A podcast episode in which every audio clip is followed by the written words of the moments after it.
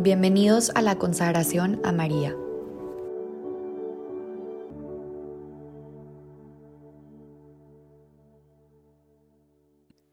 En el nombre del Padre y del Hijo y del Espíritu Santo. Amén. Día 3. La Anunciación. El sí de María. La virtud del día es cercanía a Dios. Y el pasaje a meditar se encuentra en Lucas 1, del 26 al 38. ¿Te has puesto a pensar que la Anunciación a María y la encarnación del Hijo de Dios son los hechos más trascendentales de la historia de la humanidad? Tu Dios, ese Dios grande y eterno, se hace pequeño para entrar en el seno de una mujer, y no cualquier mujer, una mujer virgen, que había sido pensada por Dios desde toda la eternidad pensada para que, en este preciso tiempo y lugar, sucediera el hecho que cambiaría tu vida.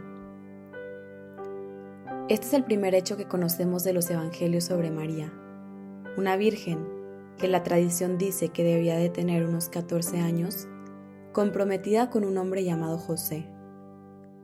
Estando en Nazaret, su ciudad de origen, se le aparece el arcángel Gabriel y le dice, Alégrate, llena de gracia, el Señor está contigo. Alégrate María. Claro que ella, como nos hubiese pasado a todos nosotros, no comprendía lo que estaba sucediendo y en su corazón sencillo y humilde se pregunta cómo pasaría esto. ¿Cómo sería que ella, en su pobreza y pequeñez, sería la Madre de Dios, la Madre del Salvador, que tanto tiempo llevaban esperando los judíos? El arcángel, conociendo el miedo y la incertidumbre que pudiera haber en su corazón de niña, la tranquiliza y le dice, no temas. No temas porque el Señor no solo está contigo, sino que vive en ti. Ha querido encarnarse en ti, y tú has sido mirada por el Altísimo para darle vida, para que tu amor por Él se transmita por todas las generaciones y lo puedan amar de la misma manera.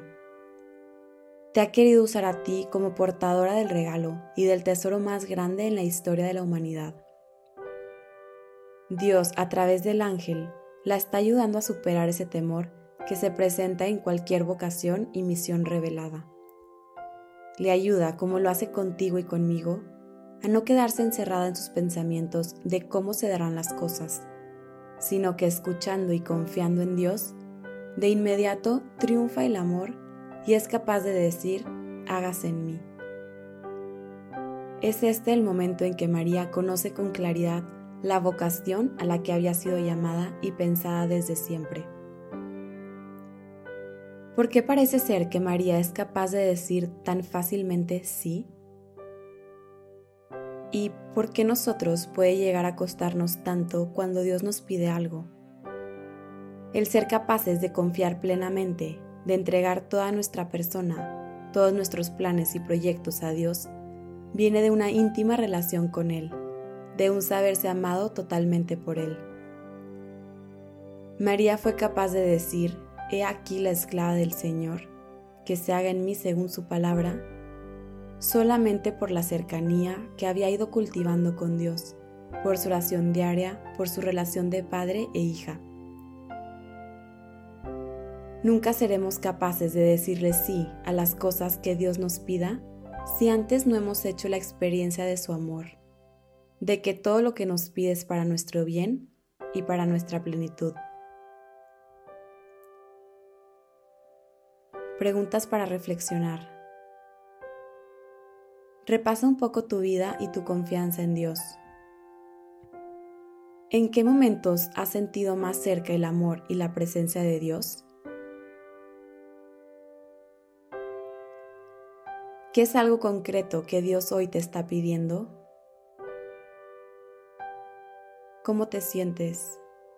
¿Hay miedo? ¿Hay incertidumbre? ¿Hay confianza? Recuerda que, como dice en la primera carta de San Juan, en el amor no hay temor, sino que el perfecto amor echa fuera el temor.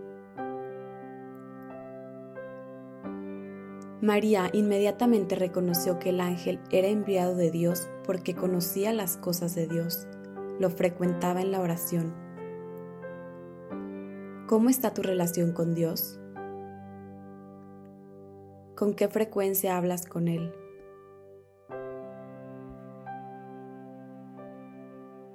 María, hoy vengo ante ti a pedir tu intercesión, a que me enseñes a tener un corazón tan dispuesto tan vacío de mí mismo, que lo único que quede sea Dios y su amor.